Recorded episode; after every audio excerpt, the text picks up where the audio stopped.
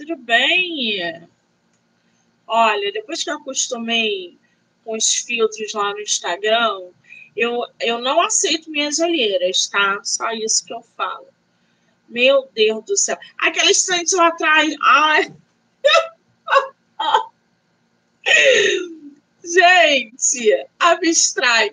A estante lá atrás toda desmoronada. Sabe por quê? Eu estou fazendo a limpa nos meus livros. Estou fazendo aí uma nova mudança nas minhas prateleiras, nas minhas estantes. E é tanto livro que eu não consigo terminar, né? Aqui na minha frente eu tenho, para vocês terem uma ideia, são três prateleiras de três metros cada uma. Então, assim, só mostrar para vocês são uma zona, mas eu organizei os nacionais. Amanhã eu vou organizar as biografias, depois os boxes. Aí a pessoa fica com essa cara, entendeu? Ai, ai, muito bem. Deixa eu mandar o link aqui para o pessoal, para a gente poder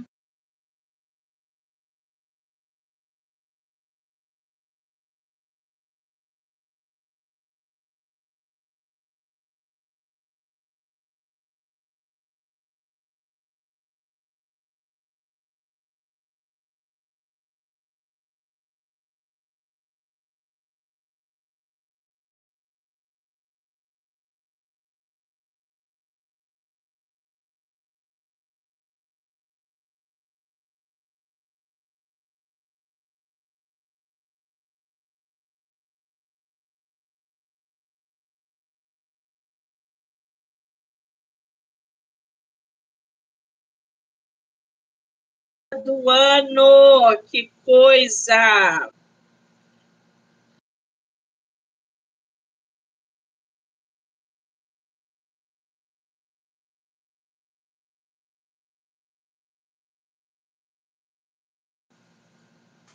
É ou não é? Uma delícia 2024. Gente, não tive tempo de fazer uma retrospectiva literária para vocês. Não tive tempo. Vou providenciar isso em breve, tá? Prometo. Muito bem, a gente vai fechar esse ano com uma romancista, a Letícia Santos. Ela tem alguns livros publicados.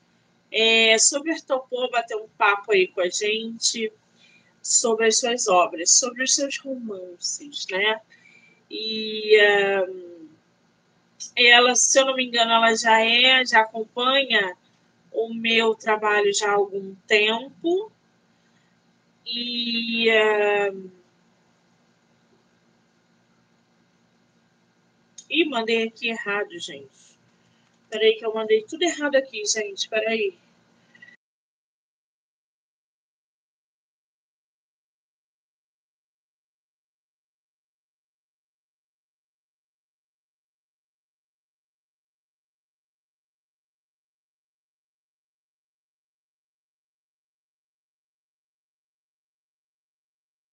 Mandei para minha outra autora. É assim, é uma zona, entendeu? É uma zona. Peraí. Vamos aguardar a Letícia conectar. Para que a gente possa conversar.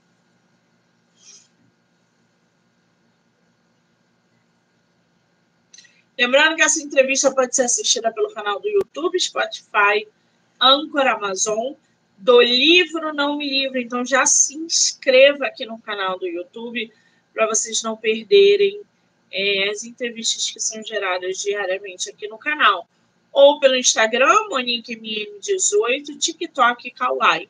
Então vocês têm aí pelo menos sete plataformas para estar tá acompanhando as entrevistas com profissionais da área da saúde, né, da, da saúde mental, e autores nacionais. A Letícia aí, ó, coisa boa.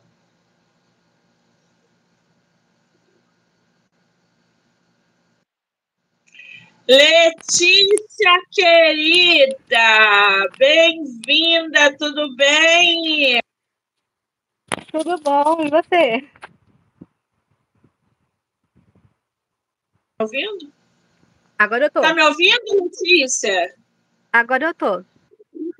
Muito bem. Tudo bem? Tudo bem, você? Eu estou ótima. Você é minha última entrevista do ano.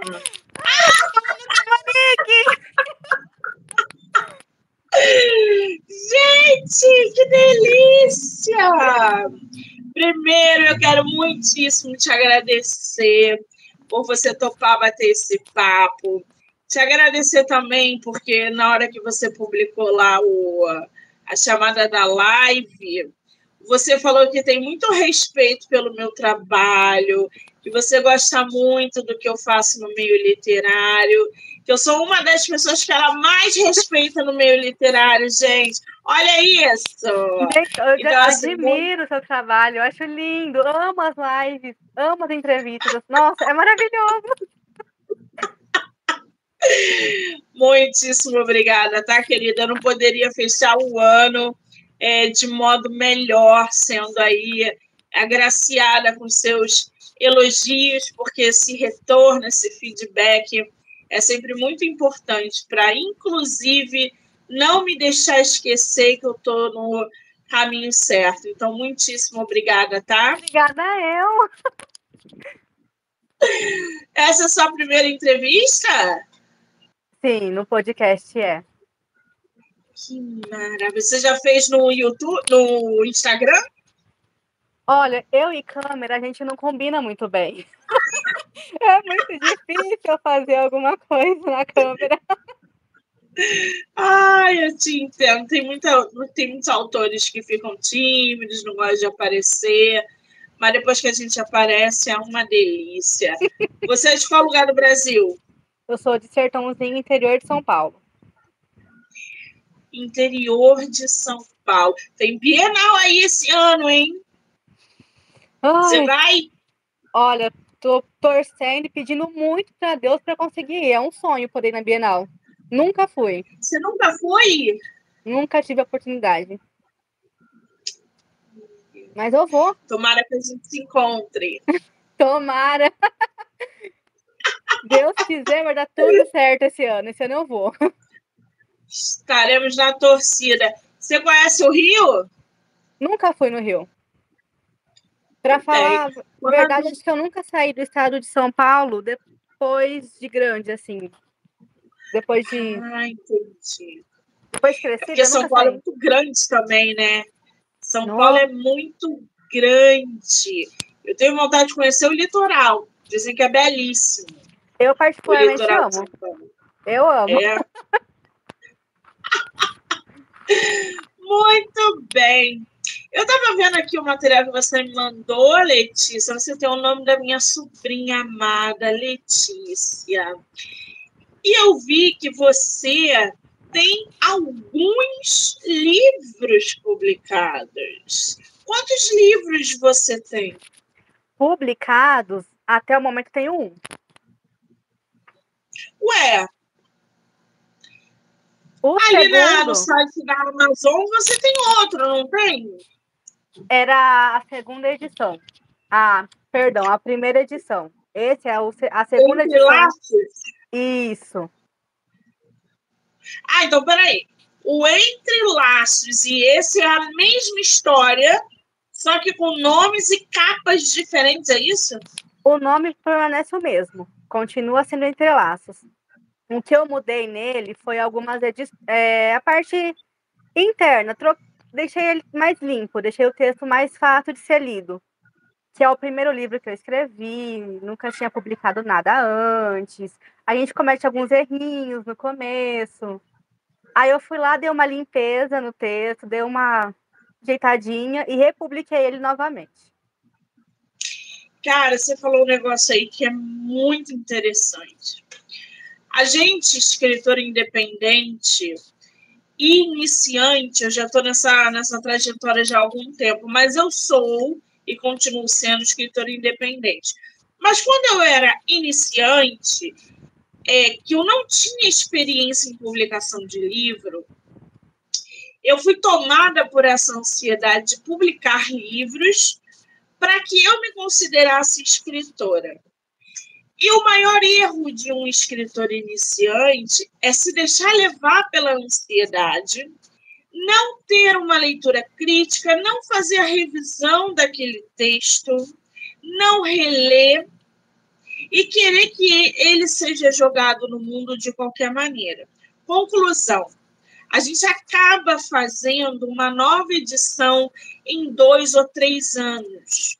Mesmo que a primeira edição tenha saído por uma editora, por exemplo, onde as pessoas acreditam que publicar por editora o livro sai perfeito, e não é bem assim, a gente em dois, três anos precisa fazer essa revisão. Uma leitura crítica, mudar de capa, ajeitar o vocabulário, tirar do texto, acrescentar. Isso é fundamental para que a tua obra ela se adapte ao, ao novo, ao novo ritmo é, do mercado literário. Eu estou fazendo isso com o meu agora. E você tocou num ponto que é, Monique, é, eu refiz a capa eu refiz o texto para ele ficar mais fluido. Gente, daqui a dois anos, quando você ler o teu livro, você ainda assim vai querer mexer nele. Com certeza. A gente sempre quer. Parece que nunca tá do jeito que a gente quer de verdade. Mas eu percebia que tinha alguns errinhos ali que eu não podia deixar. Eu não podia manter, Sim. eu precisava mudar. Até porque, um exemplo da capa, eu acho que passa ano, a gente acaba mudando a estética, né? A gente acaba, as pessoas querem ver outra coisa, querem ver de outra. Agora a moda, assim, entre aspas, é esse, esse ar mais assim desenho, essa coisa mais animada, mais mais fofo, mais bonitinho. A antiga capa, ela era um pouco mais dark, uma coisa mais fechada. E vai atualizando, é assim que vai que vai seguindo. Exatamente, é uma coisa mais dark. Agora a gente comparou aqui e viu que uma capa não tem nada a ver com a outra. Mostra pra gente a capa atual. Essa é a capa atual, gente. Entre laços. Você tem a capa anterior aí, não? Ah, aqui comigo eu não tenho. Hum, vou mostrar para vocês aqui na, no digital como é diferente uma capa da outra porque a gente vai, os anos vão passando e o mercado também, gente, meio que exige que a gente acompanhe ele. Porque se a gente parar no tempo. E o mercado também, Vou botar aqui para vocês verem o, a capa anterior dela. Essa daqui é a capa anterior. Deixa eu aumentar aqui para vocês. Olha como uma capa não tem nada a ver com a outra, gente. E eu vou te falar que a capa atual tem mais a ver com o livro do que a primeira, na minha opinião. E quem foi que fez é, as suas capas? É a designer Irla Galido. Ela é da Madrugada, a Madrugada Nacional, a editora. Repete o nome dela para o pessoal pegar aí, quem quiser capista. Lila. Irla Galindo. Ila Dalino. Irla. É Irla. Ila. É, é isso aí, gente. Procura aí no Instagram, ou então depois pergunta para a autora. Temos a indicação de capista. E aí, tanto no primeiro quanto no segundo volume, ela também foi responsável. Foi. O primeiro, a primeira edição ela foi feita com a editora Sunny. Mas na época, ela mesma já era designer da editora. Então, assim, eu peguei uma confiança muito grande com ela.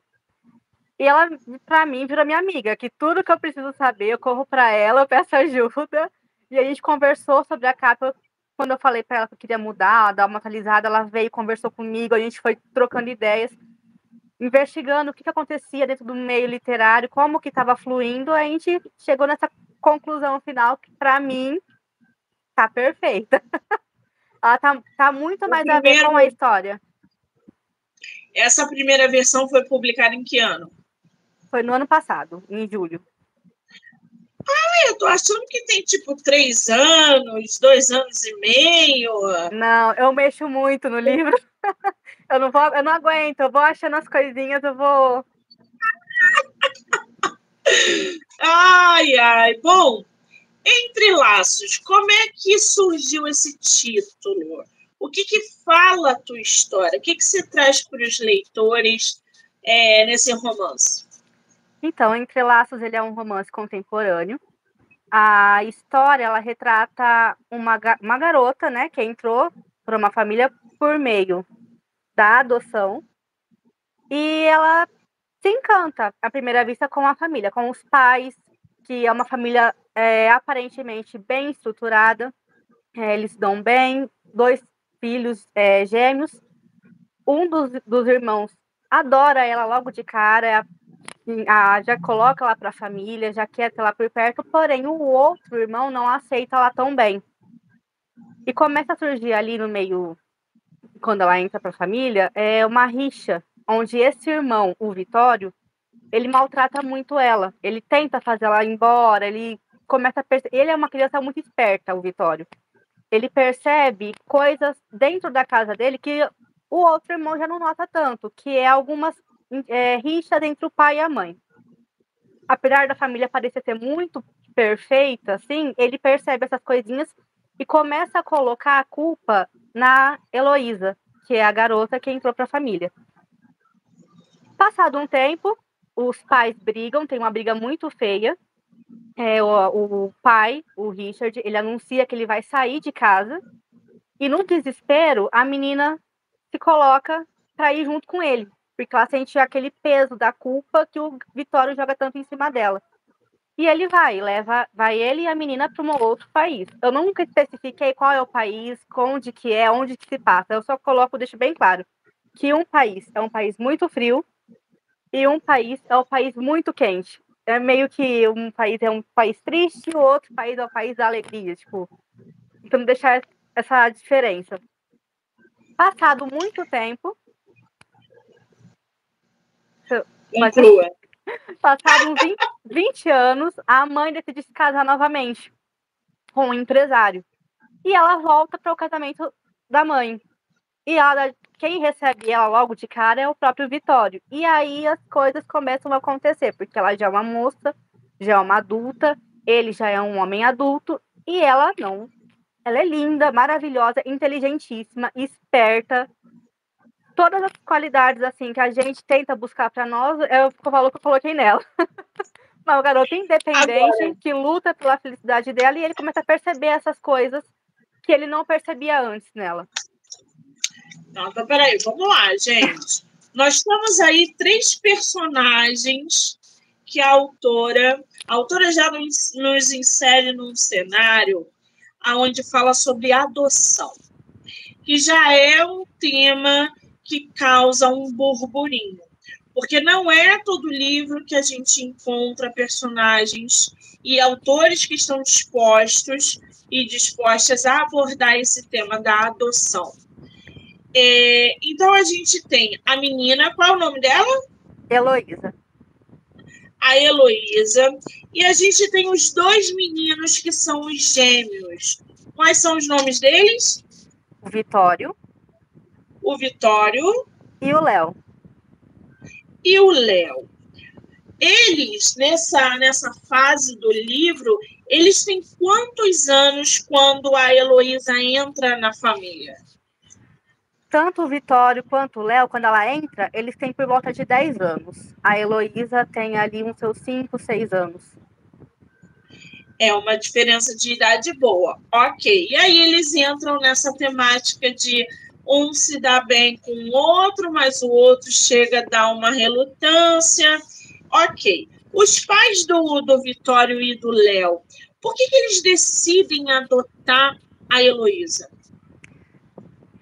Tem um, um, desenrolar na história, mas a princípio, os pais, tanto ela, né, eles estavam numa viagem de carro, o pai da Heloísa Lá na frente eu conto melhor, mas ele tem uma profissão onde ele precisa viajar. isso? É um pouquinho. Mas assim, eles sofrem um acidente de carro. E os pais morrem. É que lá na frente aconteceu algumas coisas. ok. Então a gente já sabe que a Heloísa é adotada por conta disso. Ela é muito pequena, com 5 anos, né? E o Vitório e o Léo, gêmeos, com 10. Aqui na capa, a menina ela é negra. A Luísa, a, a Luísa não, a Heloísa, ela na história é uma personagem negra? Sim, ela é. Eu, o personagem da Heloísa foi inspirado para é, mim, assim, quando eu, sem querer, eu acabei batendo o olho na Cigana Esmeralda, do Corcunda de Notre Dame. E quando, quando eu olhei, eu falei, ela é minha Heloísa. eu falei, por pegando as características dela, aquela, aquela jogada, aquela personalidade, sim, atraente dela, ela era a Heloísa. Muito bem. E aí a Heloísa entra nessa, nessa família. E quem é que tem a rixa com a Heloísa? É o Vitório? É, o Vitório.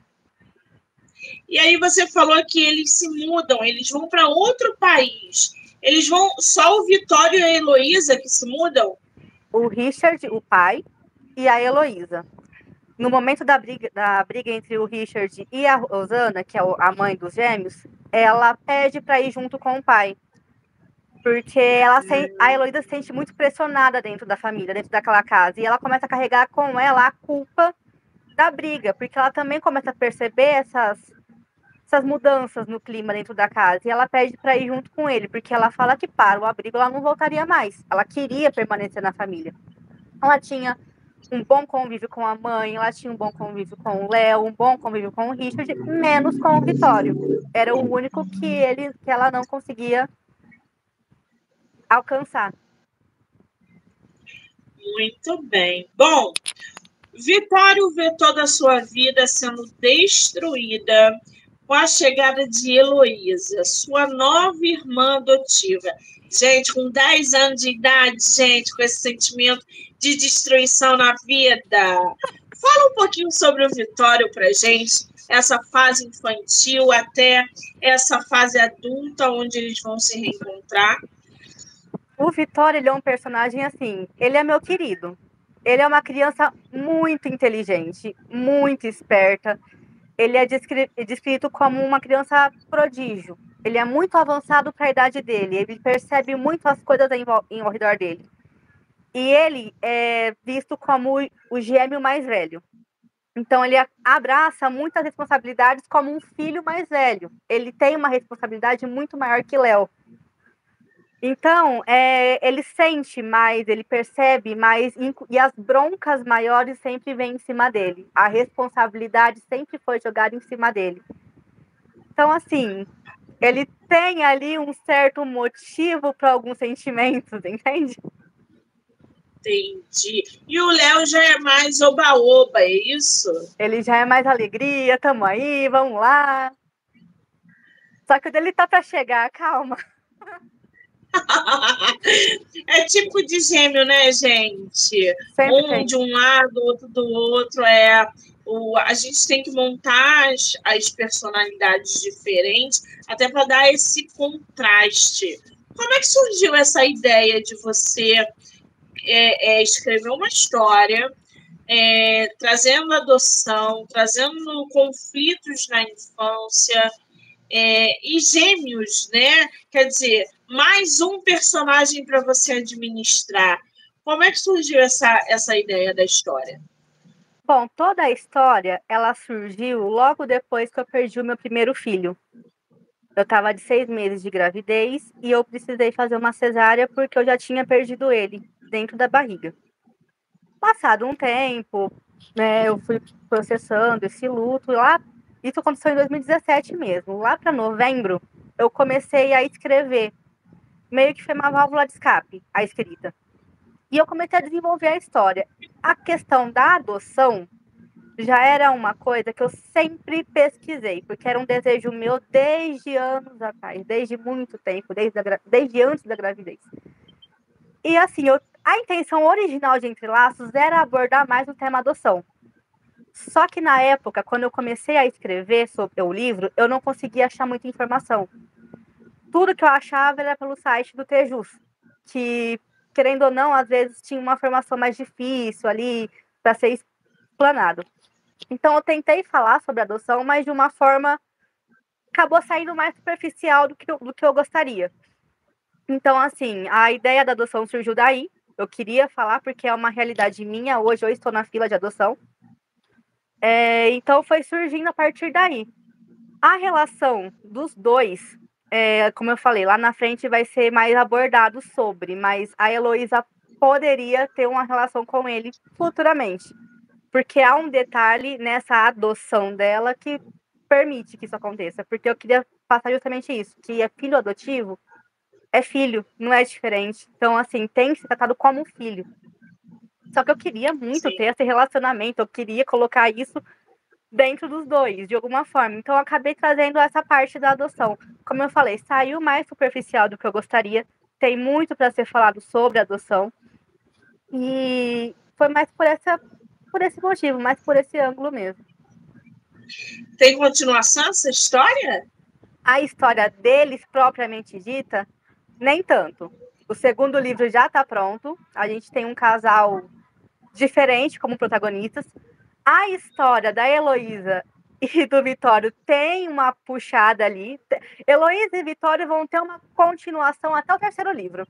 Eles vão ter um desenrolar até Nossa. o terceiro. Você vai produzir uma trilogia ou uma série? É uma. Bom, é uma série. São, são três livros e cada livro é um casal protagonista diferente. Muito bem. O segundo você falou que já está em andamento? Já está pronto, é só lançar. Ah, é rápida, né, gente? Meu Deus do céu. E é tudo independente, né, ô, ô Letícia? Tudo independente. Tudo daqui. Muito bem. Bom, conhecendo um pouquinho aí o Vitório, ele é, culpa a irmã mais nova, né, pelo divórcio dos pais e faz com que a Heloísa é, fuja para outro país com seu até então adorado pai. Anos depois, você falou aqui que eles fugiram. Há realmente essa fuga? Ou é só essa transição de, de país, é esse, essa separação na família? Teve uma fuga. É, é, o próprio Richard ele teve uma fuga, levando junto a filha. Assim, te, era uma, um divórcio, foi uma separação, mas lá no livro a gente percebe que houve sim uma fuga, houve uma necessidade de fugir da situação. Na verdade, não foi nenhuma necessidade. Ele. Ah, eu vou falar muitos spoilers. Ele foi fraco. ele foi fraco. Ele foi fraco e ela acabou caindo na fraqueza dele. E ambos fugiram. Houve um divórcio, mas foi visto como uma fuga. Muito bem.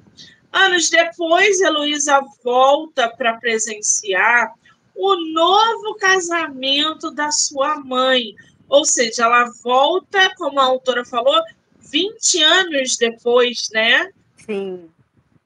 Já uma adulta, já com 25 anos aí. É, e é recebida justamente por Vitório. A tua história ela é em primeira ou terceira pessoa? Em terceira. Terceira.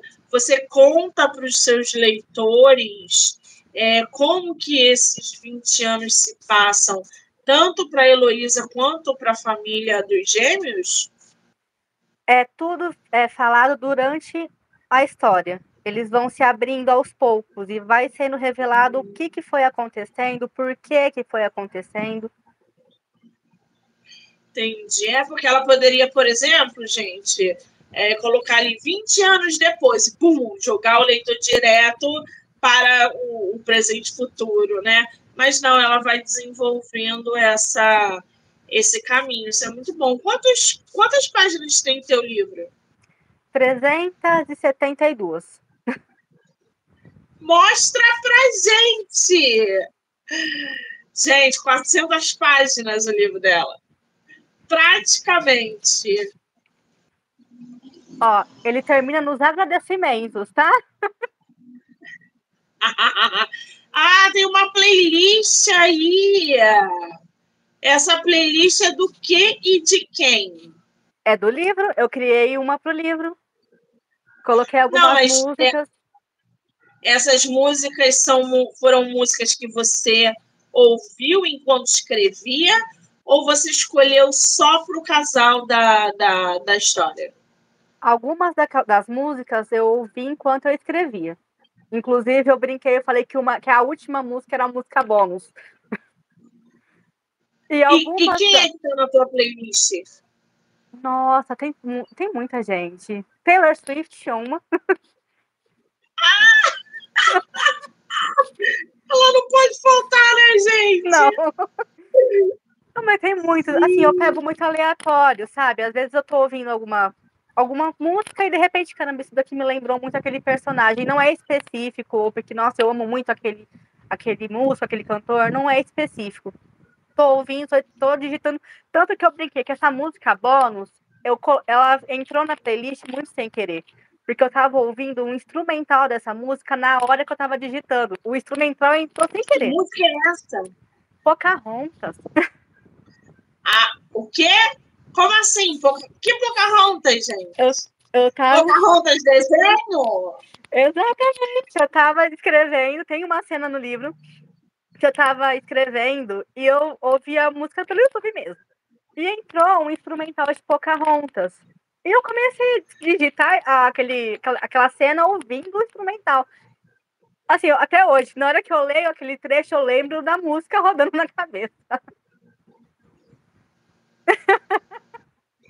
Gente, eu vou procurar depois o instrumental da Pocahontas. A história da Pocahontas é linda, né? Vamos minha, combinar. Minha preferida. Ah, depois eu vou procurar. E realmente, se a gente parar para pensar, Pocahontas tem umas músicas lindíssimas no filme. Bom, sentimentos estranhos passam a disputar dentro do coração de Vitório ao ver que a pena bruxinha havia se tornado uma mulher de muitos encantos. Como é que você desenvolveu esse, esse reencontro deles, aonde essa paixão aí explode pelo lado do Vitório? Bom, é, ger, geralmente, né, a gente observa as pessoas, a princípio a gente se encanta com o que a gente vê. Então, que, quando ele viu ela pela primeira vez, ele não se encantou por ela. Ele não viu nada nela. Quando ele vê ela pela segunda vez, ela já é uma adulta, uma pessoa assim, com um porte, ela, ela carrega nela um porte diferente, ela carrega nela algo diferente. Ele se encanta com o que ele vê. Então, naquele momento, no que ele vê, ele já fica: pera, essa não é a mesma criança, a mesma menina que invadiu minha casa né, 20 anos atrás, destruindo tudo. Não, essa já é uma mulher adulta, com outro pensamento, outras ideias. Já a Heloísa volta com medo, tentando assim guardar aquele medo máximo que pode, mas com aquele medo de ser rejeitada novamente. Então, eu tentei trazer isso, é, que as pessoas, as pessoas acabam mesmo.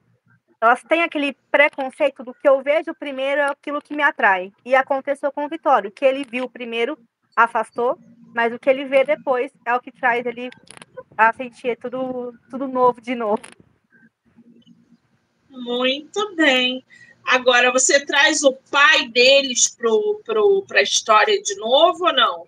O pai, tanto o pai quanto a mãe têm uma, uma participação muito importante na história inteira. Os inimigos da história acabam sendo eles mesmos esse, esse, essa paixonite né, que surge do Vitório e a Heloísa, você não ficou com medo do, das leitoras é, é, te mandarem direct falando desse amor proibido entre irmãos, mesmo que tenham sido adotados? Fiquei. Fiquei. E assim, eu tentei, assim, eu acho que eu consegui isso lá na frente, porque eu trabalhei, tentei trabalhar muito para mostrar justamente isso, que a adoção não difere, é irmão. Então, tentei trabalhar muito lá na frente essa questão do porquê que eles poderiam ficar juntos, do que permitiu que eles ficassem juntos. Tem algumas coisinhas que acontecem que os pais erraram muito, que fez dar a volta, fez eles conseguirem essa oportunidade.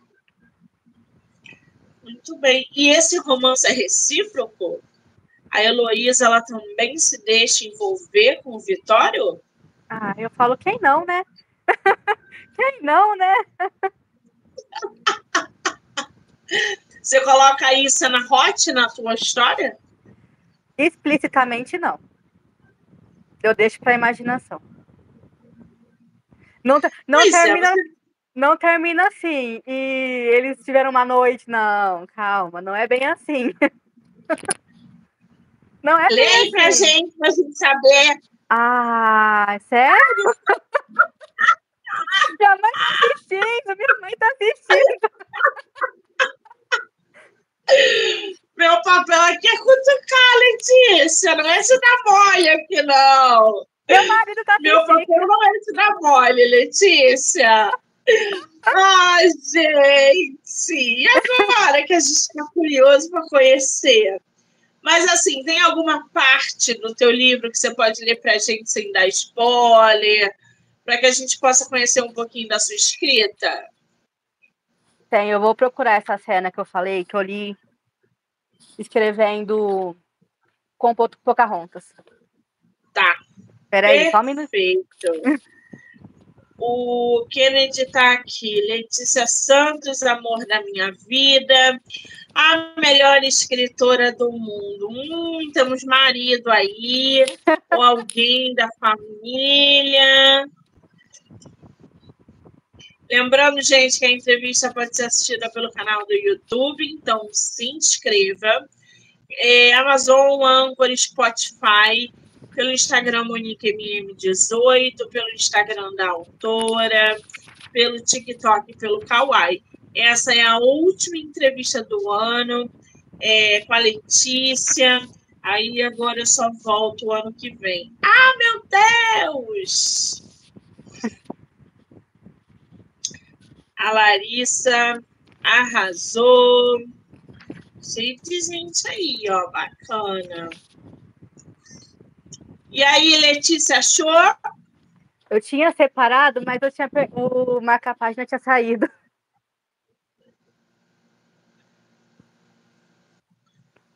Ó. A parte que eu escrevi ouvindo Pocahontas. Ali, sentada em meio às pedras, próximo ao fim da praia, com as ondas a enfrentando e não alcançando-a. Era como se ela fizesse parte de um quadro pintado pelo melhor artista. Seus cabelos eram jogados para trás, conforme o vento trazia consigo a água do mar.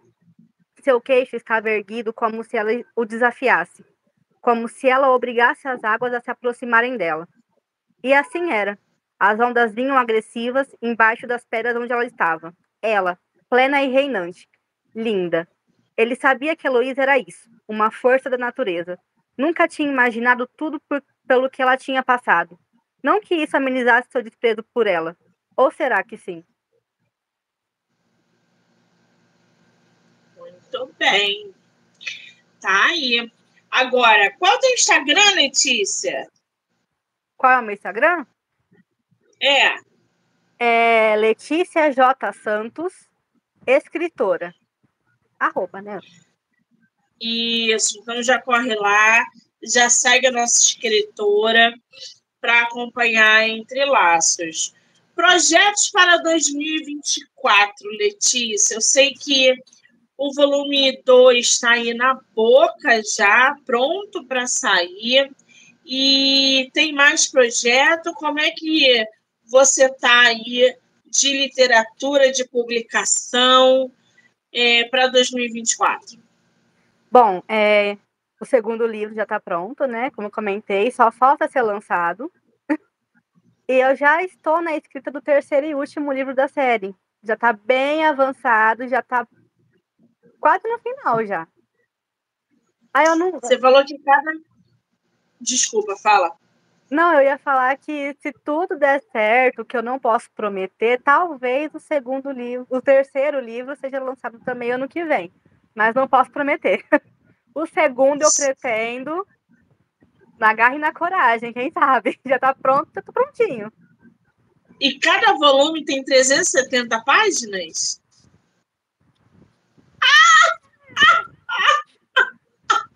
Imagina, gente!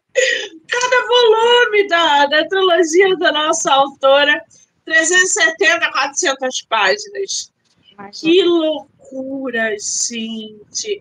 E você falou que cada volume tem é, um protagonista. Quem são os protagonistas do segundo e do terceiro? Bom, seria um spoiler, mas eu vou contar. Do segundo livro, eu já meio que falei para muitas pessoas, já meio que saí gritando por aí. O segundo livro já vai contar a história do Felipe, que particularmente é meu príncipe encantado. Segundo Quem é o livro, Felipe, gente? Tá, entre laços nós falamos dele. Ele é um dos melhores amigos dos gêmeos. E, inclusive, o homem com quem a Rosana está se casando é pai do Felipe.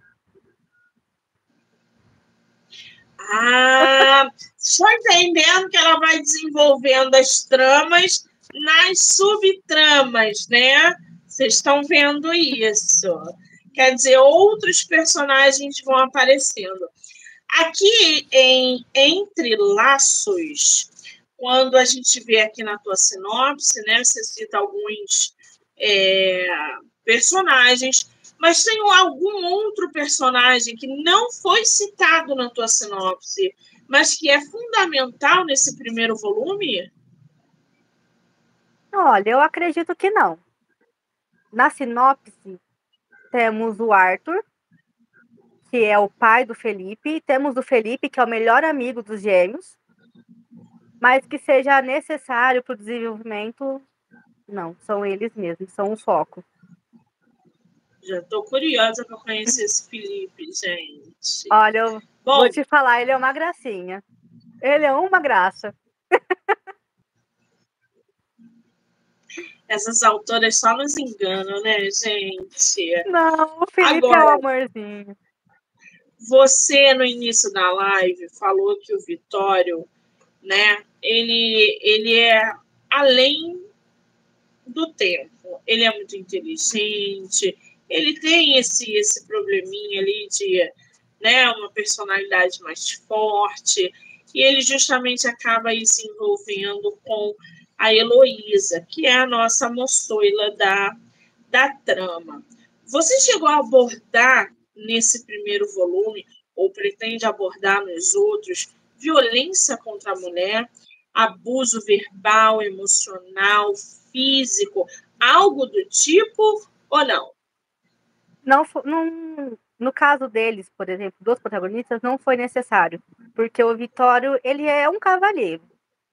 Ele expôs, sim, a sua frustração sobre ela, e ela carregou, sim, a frustra... o medo dele, mas nunca, ele nunca, pelo menos ao meu ver, nunca chegou a extrapolar além, pelo menos depois de adulto. Enquanto criança, sim, como criança.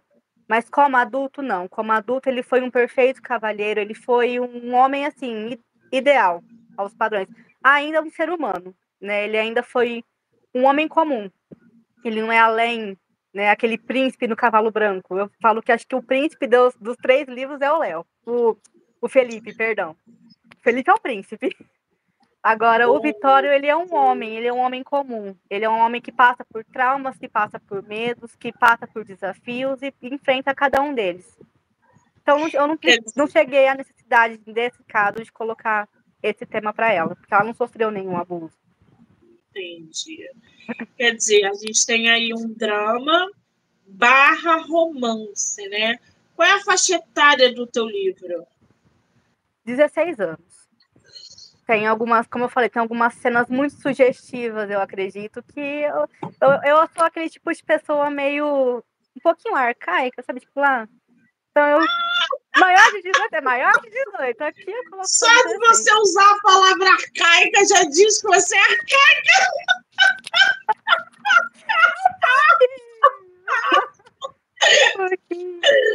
Ai, é, tem que usar essas palavras mesmo para a gente não esquecer nosso vocabulário, gente. Ô, ô, Letícia, você, depois que acabar essa série, né, essa, essa trilogia, aonde você pretende se aventurar? Em mais um romance? Vai fazer alguma coisa voltada, talvez, para público infantil? Quais são os planos quando acabar essa, essa trilogia? Olha, até o momento, eu estou muito focada nos romances. Minha, é, eu falo que a minha cabeça ela trabalha muito, mas ela é muito para romances, voltado mesmo para os romances. Eu tenho muitos temas na minha cabeça, funciona o tempo todo, mas sempre trabalhando dentro do, da, da, da paixão, do amor, dessas coisinhas mais, mais gostosas de se ler, entendeu? Eu sinto falta, às vezes, de ler alguma coisinha leve, que aborda algum tema interessante, mas de alguma forma leve. Entendi. Qual foi o último livro que você leu? O último livro que eu li foi da Tessa Dare. Gente, eu cheguei até a postar no Insta, mas eu sou aquela pessoa que eu leio e apago. Eu, mãe, me ajuda. Ela tá vendo a live, eu esqueci o nome do livro, gente. Foi da Tessa Dare. Foi um romance de época que, olha, eu sou apaixonada por romances de época. Depois eu vou ver, vou procurar. Que coisa, eu sou aquelas né? pessoas que eu leio e esqueço. Eu leio e apago. Daqui a pouco eu leio de novo porque eu esqueci que eu já li aquele livro. Vixe, Maria, como é que deve ser a mente desse ser humano? Tá ótimo. A, Lu... a Lucilene tá falando aqui, entre laços é simplesmente maravilhoso. Temos leitoras aí na, na live, que coisa boa. Letícia, o que, que os leitores podem esperar de Entre Laços? Muita emoção. É um livro que carrega muito sentimento, é um livro que traz muita reflexão sobre o perdão, sobre a convivência entre a família, é, sobre o perdão mesmo em si, a questão de você poder ter uma outra pessoa ao seu lado, Ali, ó, ela me mandou um casamento conveniente da Tessader. Ah, fica aí a dica, ó. Um casamento conveniente da Tessa. Essa autora é conhecida, né? Foi um dos últimos que eu li. Esse ano eu li pouquíssimos livros esse ano. Eu foquei muito na, no, no lançamento da segunda edição de Entrelaços e eu acabei esquecendo um pouco a leitura, assim ficou um pouquinho de lado. Eu voltei a ler mais no final do ano, nesse final de ano. Muito bem, fica aí a dica. Quem quiser comprar teus livros, como é que consegue? Tem digital? Como é que tá isso? No momento, eu estou mais com o e-book. O, o, livro físico está fora de. Eu tirei ele da, da plataforma para corrigir algumas coisinhas que ficou. Mas o e-book está disponível no Amazon e no Kindle. Inclusive, amanhã, a partir da. Hoje, né? A partir da meia-noite, ele vai estar totalmente gratuito no Amazon. Ai, que delícia! Então já coloca lá na listinha de vocês para ler gratuitamente pelo site da Amazon. Que maravilha! Repete só o seu Instagram. É Letícia J. Santos, escritora. Gente, já corre lá, já segue a autora para acompanhar o trabalho e os romances que vem por aí em 2024. Letícia, querida, que delícia fechar meu ano de entrevistas aqui no podcast com você. Um bate-papo delicioso, você engraçada, carismática, inteligente, criativa.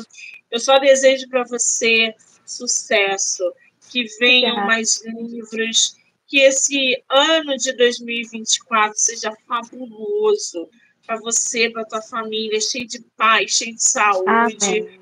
Obrigada. E que a gente você também. na Bienal em São Paulo. Amém.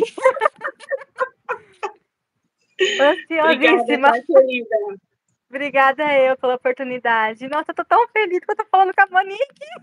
Ah! Eu fico me sentindo, gente. Obrigada. Eu é que agradeço. Eu quero agradecer a todo mundo que entrou, que saiu, que vai assistir depois. Feliz ano novo, gente. Feliz Eu vejo vocês novo. ano que vem. Letícia, um beijo. Beijo, obrigada.